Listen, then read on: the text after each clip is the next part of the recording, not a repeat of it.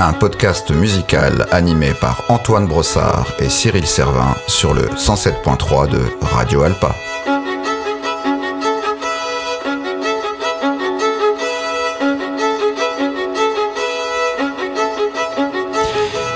Épisode 12 Guitar Hero.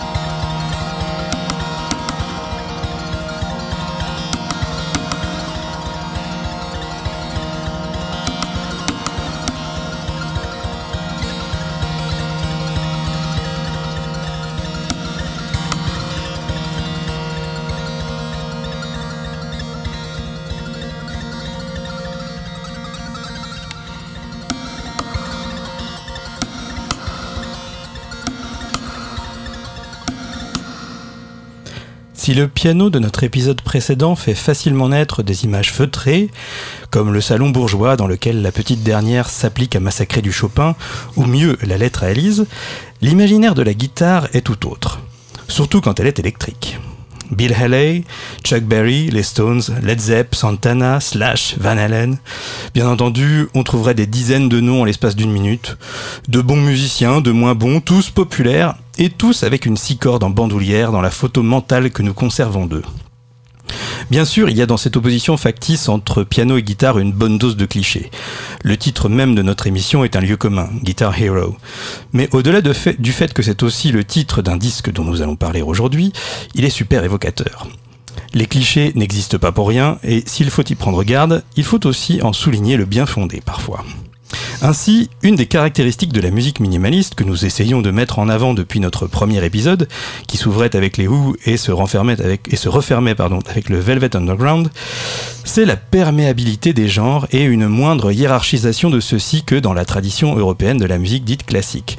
J'en reparlerai d'ailleurs dans notre prochain épisode, mais pour l'heure et pour revenir à l'instrument que nous mettons aujourd'hui en lumière, eh bien qu'on se le dise, ce pont entre les genres musicaux n'est jamais aussi évident que lorsqu'une bonne vieille gratte entre en jeu. Et cela est valable dans les deux sens. Lorsque Steve Reich compose Electric Counterpoint, ou quand les post-rockers canadiens de Godspeed s'inspirent de structures répétitives et vont jusqu'à intituler un de leurs morceaux Steve Reich, justement.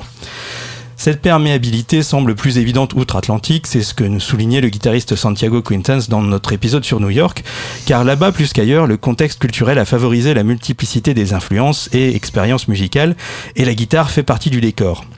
Quant à l'anglais Fred Faith, que nous entendions en ouverture, il a frayé avec la scène progressive de Canterbury, John Zorn, le free jazz, la musique improvisée, la composition contemporaine. On pourrait également souligner qu'il a vécu à New York et en Californie, les deux places fortes du minimalisme américain. Est-ce pour cela qu'il a composé ce morceau sobrement intitulé Minimalism? C'est sans doute plutôt pour évoquer la démarche de composition de celui-ci, qui est somme toute le développement d'un procédé comme de nombreuses compositions minimalistes. Ici, en l'occurrence, Frith tambourine sur ses cordes avec des baguettes. En suivant cette piste, nous allons tenter de démontrer durant cet épisode qu'une guitare est un instrument bien plus complet et complexe que mon chapelet de clichés du début de mon édito ne peut le laisser penser.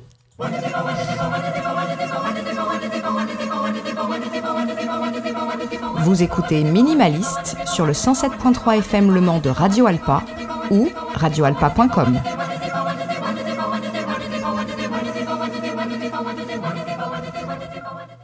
Oui, Tinou, et d'ailleurs tu en reparleras plus tard, mais euh, quand il s'agit de taper sur des guitares avec des baguettes, on peut aussi penser à Sonic Youth par exemple mmh, aussi. Voilà. Donc encore une fois, euh, des frontières qui explosent entre rock et avant-garde. Et après l'éclectique et l'électrique Fred Firth, nous poursuivons notre exploration de la guitare minimaliste en version acoustique avec deux pièces qui ont été transposées pour l'instrument. Oui, tout à fait. Nous allons écouter ces deux titres à la suite. Tout d'abord la Sarabande de Lamont Young, une pièce de jeunesse très courte, ce qui peut surprendre hein, de la part de ce compositeur.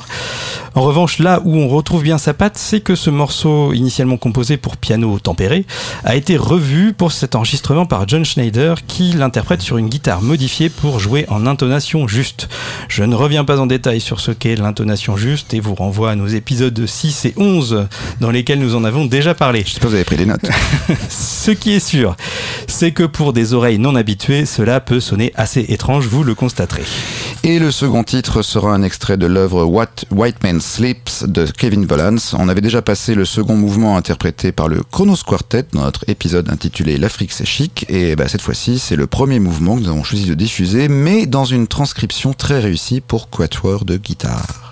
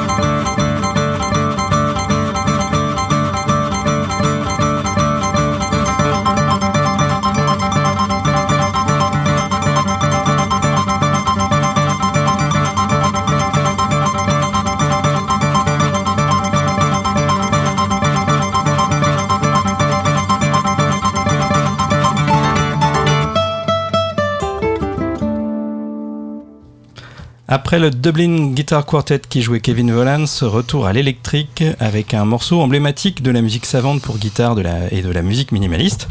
Il s'agit d'Electric Counterpoint de Steve Reich. Et nous avons la chance d'avoir interviewé un des interprètes de cette pièce initialement créée par Pat Metheny. Il s'agit de Santiago Quintans, professeur au Conservatoire du Mans et à celui de Paris et qui a enregistré toutes les pièces pour guitare de Steve Reich pour son disque Guitar Hero qui donne son titre à notre épisode du jour. Et je le précise car il me l'a dit, ce titre un peu cliché n'est pas son idée. Quoi qu'il en soit, dans le livret du disque, il utilise l'expression texture contrapuntique pour parler de la composition d'Electric Counterpoint. Et j'ai voulu en savoir plus. Qu'est-ce que vous entendez par texture contrapuntique C'est un Bon, j'ai trouvé le terme très approprié. Bah, texture un peu, oui, comme tapestry, c'est-à-dire c'est on est face à un tissu, enfin, quelque chose dont on s'éloigne, on ne voit pas forcément le, des fils, mais on, voit la, texture, la couleur. Donc, euh, on, alors quand on regarde à l'intérieur, c'est du contrepoint, c'est-à-dire qu'il n'y a pas du, enfin, je veux dire, de remplissage euh, à vide. Enfin, tout est construit, il y a des limitations. Donc, quelque part, du contrepoint très classique. On, est, dans des canons, enfin, des répétitions exactes de la même phrase à, une distance précise. Donc, on est presque dans, dans une sorte d'ABC du contrepoint. Et ce qui rend ça un peu particulier, c'est que euh, la matière qui est répétée, euh, euh, l'essence, elle est vraiment rythmique. C'est vrai pour tout. Enfin, je ne peux pas vous dire que Bach, c'est pas essentiellement rythmique. Mais par exemple, les connotations tonales par rapport aux intervalles sont très importantes. Ici, ce qui compte, c'est Ici, ce qui compte, c'est vraiment la tape. Mmh. enfin, et, il travaille avec des cellules africaines. Mmh. donc, le rythme des cellules plutôt africaines répétitives. Donc, voilà. Il y a ça qui connectait avec, avec euh, un peu Pat Metheny, les mondes du jazz, où les articulations deviennent euh, vraiment structurellement mm. essentiel. Donc on est face à quelque chose qui est, qui, on reconnaît, enfin on reconnaît le processus on le regarde, mais quand on est euh, à l'extérieur, justement, on a une espèce de, on a, un tissu euh, rugueux, euh, ordonné, qui, qui, est agréable. Enfin, on a envie de plonger dedans de loin, mm. sans pas forcément enfin, s'arrêter à voir quelle est la, mm. la, connexion entre les voix. Mais c'est contre, je parle, quand je parle de contrepoint, je veux dire, il est vraiment très construit. Oui. Et il n'y a rien. L'écriture est, l'écriture est contrapuntique. Et à, l'écoute, on, ne s'en rend pas forcément compte, ce qui est une des, un des tours de force de la, pièce aussi. Bien sûr, bien sûr, bien sûr.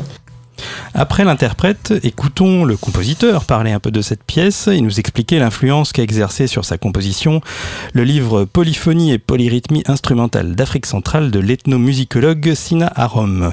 Si tu veux bien prêter ta voix à Steve Reich, Cyril.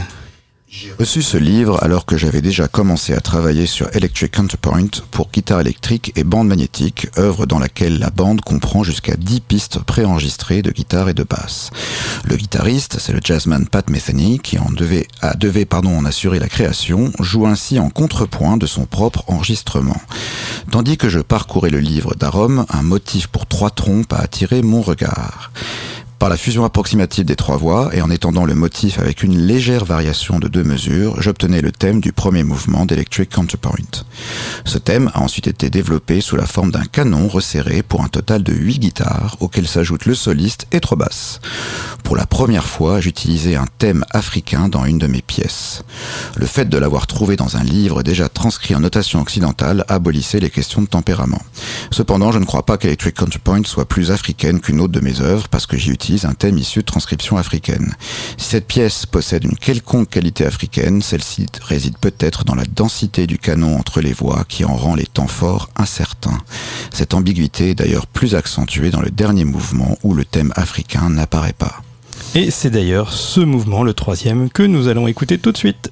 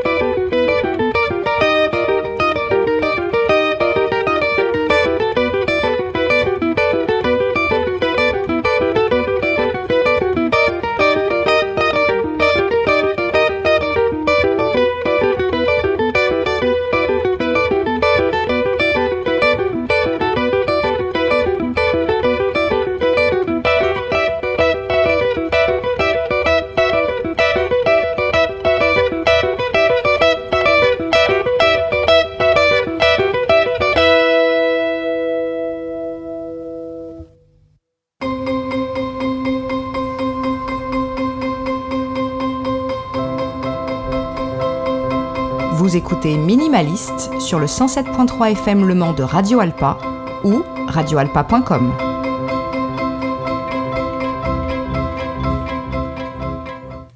Et juste avant le jingle, euh, c'était le troisième mouvement d'Electric Counterpoint de Steve Reich, interprété par Santiago Quintans. Nous sommes donc revenus dans le domaine de l'électrique après nos incursions acoustiques, et cela est loin d'être anodin. En réalité, nous célébrons aujourd'hui au moins deux instruments, car la guitare électrique, si elle ressemble par bien des côtés à sa cousine acoustique, se révèle aussi très différente dans la façon, je devrais dire les façons de produire du son. Euh, nous, nous, en sommes rendus compte d'ailleurs en début d'émission avec euh, Fred Friss et son morceau Minimalism, euh, produit en tapant avec des baguettes sur les cordes. Et lors d'un entretien en, 2016, euh, Steve Reich inverse les rôles et, pose à l'intervieweur la question suivante. De quel instrument jouait Miles Davis? Réponse, de la trompette, de la sourdine et du microphone. Eh bien, c'est une idée similaire que défend Santiago Quintans à propos de la guitare électrique, celle d'un instrument réseau. Je me suis toujours dit que les, certaines catégories ne me conviennent pas tout à fait. Donc euh, il y a certaines, certaines choses dans certains mondes qui m'intéressent, d'autres qui ne m'intéressent pas du tout, que je trouve très proches dans certaines choses dans d'autres mondes. Et donc je me suis dit qu'il ne faut surtout pas que je me prive d'aller vers les choses qui, qui m'intéressent, surtout si je trouve des liens possibles. Et vous parlez de la guitare comme un instrument réseau, et ça fait écho à ça aussi, non Oui, oui. Cette idée que justement euh, ça, s'adapte euh, aussi. Enfin, le, réseau, ça fait même, un peu penser au, rhizome de Deleuze. Complètement, oui, oui à un moment donné, il a, il a fallu, parce qu'un peu recherche universitaire, trouver un peu une façon de décrire l'essence d'un instrument qui est par nature très différent. Enfin, les problèmes qu'il pose sont très différents que, que d'autres instruments. En tout cas, il les pose d'une manière complètement différente. Donc c'est vrai que le modèle du réseau, il convient parce que, parce que justement c'est pas un instrument où, le, le, lieu de production du son il est, il est unique, localisé. Mm. Euh, donc de là émanent toutes les problématiques ou la richesse qui, qui vient après de cet instrument. Au début de cet extrait, vous avez entendu Santiago expliquer qu'il refusait de se limiter à certains mondes musicaux, et il me semble que jouer de la guitare électrique participe de ce positionnement. Voici euh, d'ailleurs le sillon que nous allons creuser jusqu'à la fin de notre émission, en commençant par écouter le guitariste euh, Adrian Verdero interpréter Septet James Tenney, euh, lui-même interprète, chef d'orchestre et grand compositeur malheureusement un peu méconnu en France. Alors comme dans Electric Counterpoint, la composition est basée sur de multiples pistes de guitare, six guitares électriques et une basse hein, pour être précis, mais la ressemblance s'arrête là car pour le reste, Septet lorgne davantage vers les sonorités rugueuses du post-rock. Plutôt. Euh,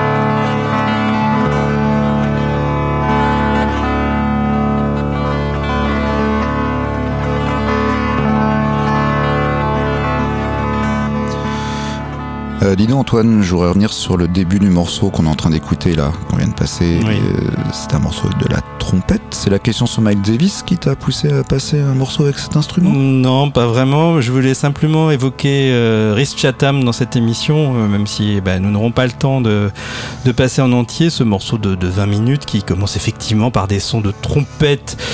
Bon, euh, trompette, on dirait un peu du didgeridoo, comme je disais. Oui, moi j'ai trouvé que ça ressemblait du didgeridoo, mais voilà, faut Et savoir. donc effectivement, Rhys Chatham bah, est aussi trompettiste euh, et guitariste. Mais et- et écoutez bien, euh, on va on va remettre, remonter un petit peu le son. Est-ce que ça ne vous rappelle pas quelque chose cette guitare?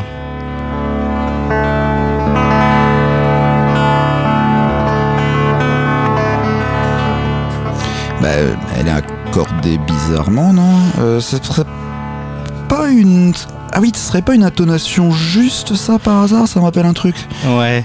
Ouais, non, parce que l'accordage il est. euh, Et bah bingo, oui, euh, c'est-à-dire que Rhys Chatham utilise ici un accordage pythagoricien euh, qui donne d'ailleurs son nom à- au morceau hein, qui s'appelle Pythagorean Dream. spécial casse dédié aux profs de maths. Et ce n'est pas un hasard parce que euh, monsieur a été l'accordeur de piano de Lamont Young. Et quand on imagine le boulot, et là je vous renvoie à notre épisode précédent sur le piano, on comprend qu'il a une bonne oreille ce Rhys.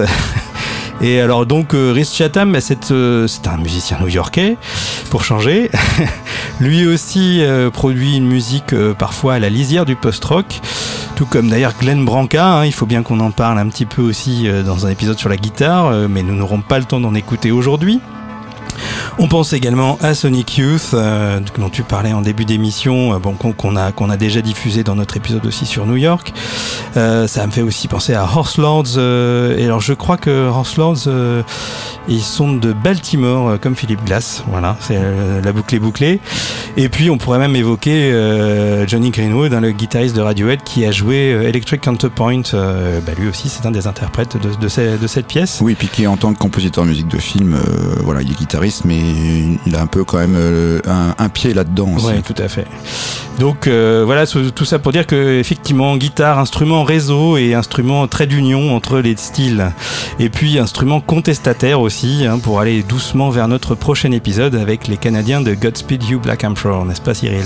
Oui, notre prochain épisode sera consacré aux musiques, euh, enfin aux formes de contestation ou en tout cas de militantisme ou juste de conscientisation qu'on peut trouver dans la musique minimaliste. Et bien sûr, un des débouchés de, de, de, de cette euh, version du minimalisme, cette tendance, c'est euh, bah, le post-rock de Godspeed You Black Emperor, puisque collectif canadien euh, qui est arrivé au milieu des années 90, euh, qui avait une aura un peu mystérieuse, on savait pas trop d'où il venait, mené par Ephraim Menuk, collectif avec des idées anticapitalistes, anarchistes, et puis qui collectif qui s'est beaucoup voilà inspiré aussi de ce chant des musiques minimales, mais en y mettant une version un petit peu euh, extrême, apocalyptique, avec des grands albums. Le premier au nom imprononçable, dont on reparlera dans le prochain épisode. euh, le second, euh, Lift Your Skinny Fist Like Antennas to Heaven, le mésestimé Yankee Uxo. Et entre les deux premiers albums, il y avait un EP qui s'appelait Slow Riot for New Zero Canada.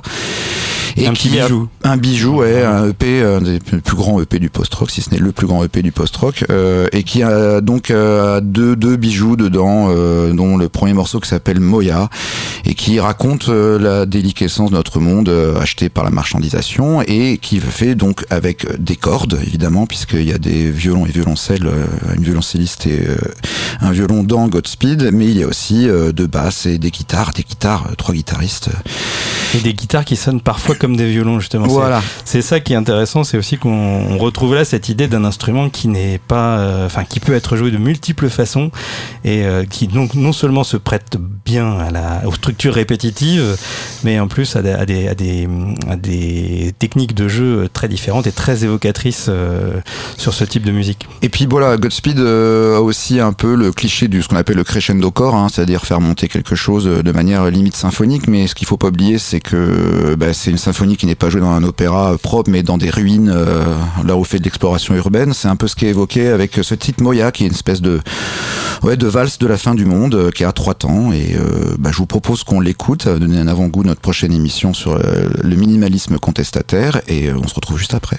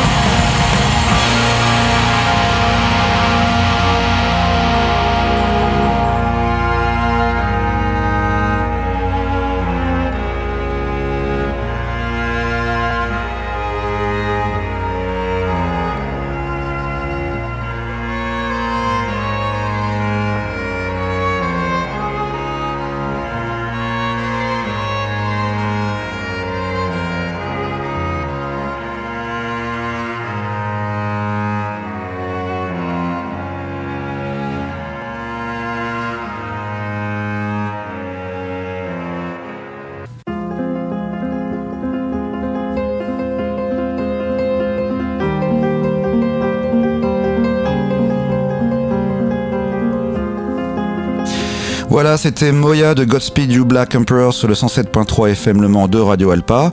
Euh, c'était Minimaliste, épisode 12 Guitar Hero. Et, on... enchaînera en retrouvant Godspeed au début de notre prochain épisode, donc le 13. Spoiler alert Le 13 qui est intitulé Get Up Stand Up. À bientôt. À bientôt.